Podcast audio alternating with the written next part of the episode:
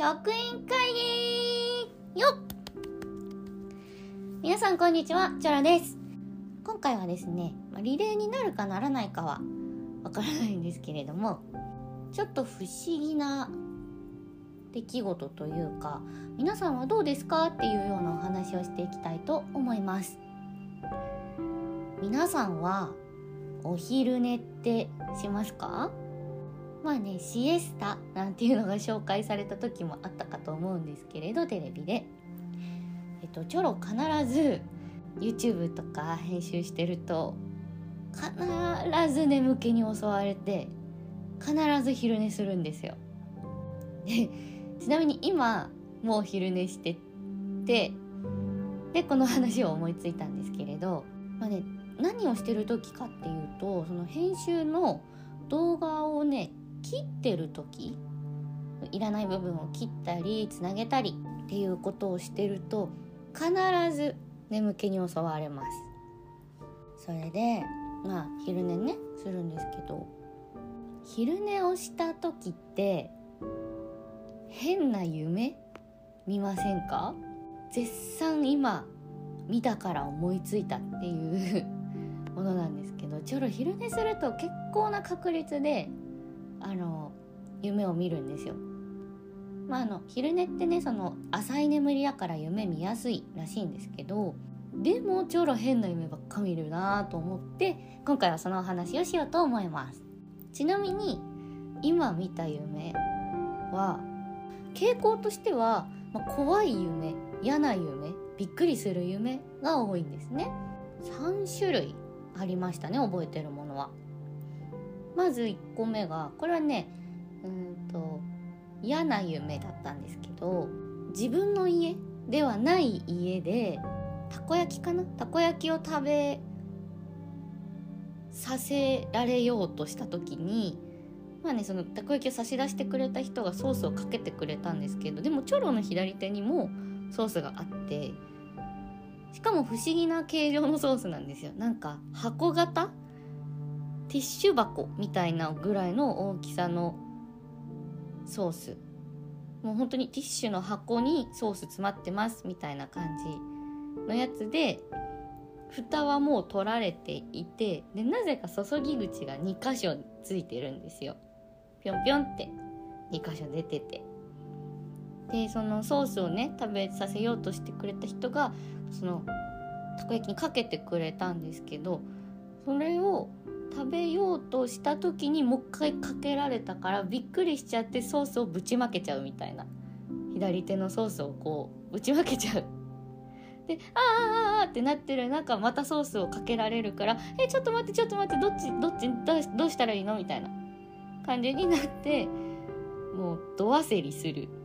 で挙句の果てに隣にあったマヨネーズにぶつかってブチューみたいにそれも床にベチャーって出てでうわわってよろけて隣の棚のめんつゆを倒しびちゃびちゃになる「ごめんなさい」って言ったら「なんでこんなになるまでほっといたの?」みたいな。風に、えーと、食べさせようとしてくれた人とは別の人から怒られる。で泣きながらなんか吹く。っていう夢を見ましたね。で2個目です。2個目はうんと 怖い。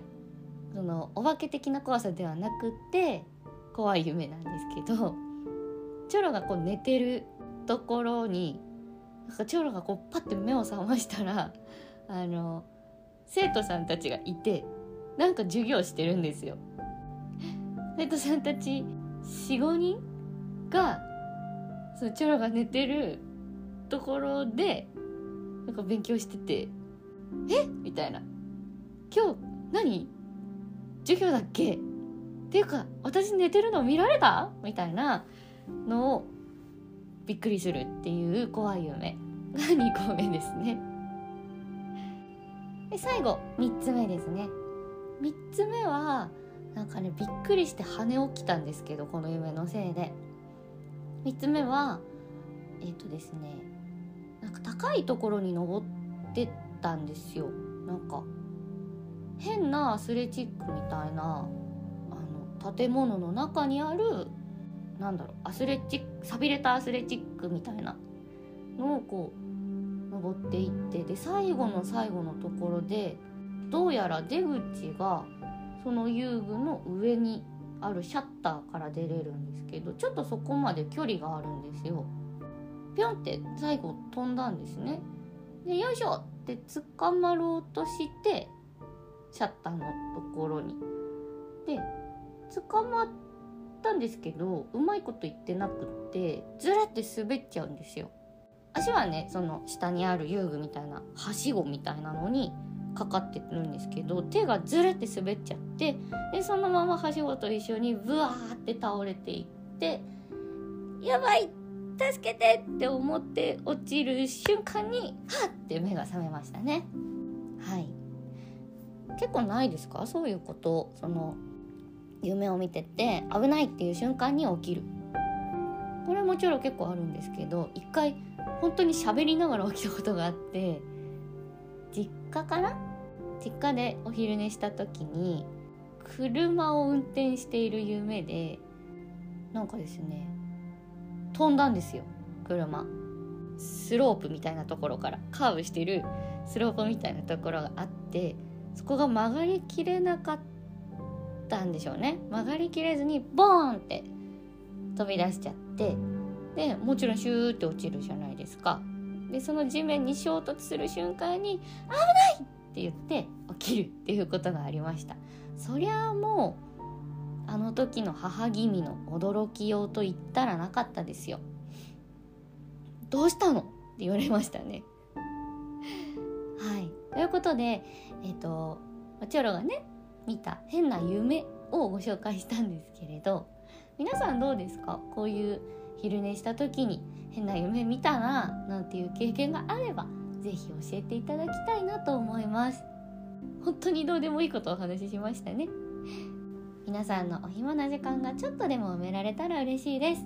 それでは本日の職員会議はここまで。お相手はチョロでした。